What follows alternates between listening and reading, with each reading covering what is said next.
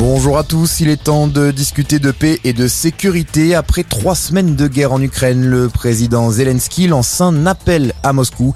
Des négociations portant sur la paix et la sécurité pour l'Ukraine sont la seule chance pour la Russie de minimiser les dégâts causés par ses propres erreurs, déclare le président ukrainien dans une vidéo postée sur Facebook. Hier, Emmanuel Macron a lui réitéré sa demande d'un cessez-le-feu lors d'un entretien avec Vladimir Poutine.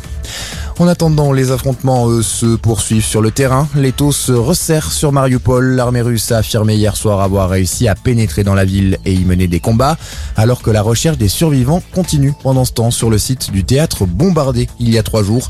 Plus de 130 personnes ont pu être sauvées du bâtiment, mais des centaines d'autres demeurent sous les décombres.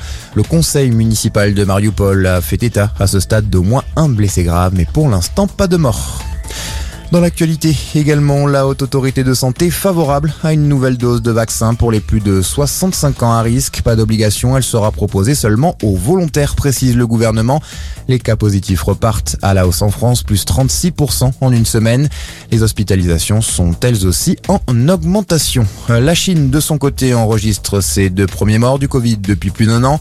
Le pays subit sa plus forte recrudescence depuis le début de la pandémie, lui qui a enregistré moins de 100 cas par jour il y a encore trois semaines, annonce aujourd'hui plus d'un millier de nouvelles infections quotidiennes depuis sept jours.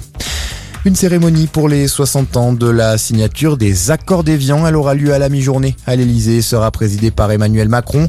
Une date qui marque l'entrée en vigueur du cessez-le-feu entre l'armée française et indépendantistes algériens. Et puis du foot, Saint-Etienne et Troyes se neutralisent un partout hier soir en match d'ouverture de la 29e journée de Ligue 1, une journée qui se poursuit ce soir à 17h. Lens reçoit Clermont et à 21h, Lille se déplace sur la pelouse de Nantes. Très bonne journée à tous.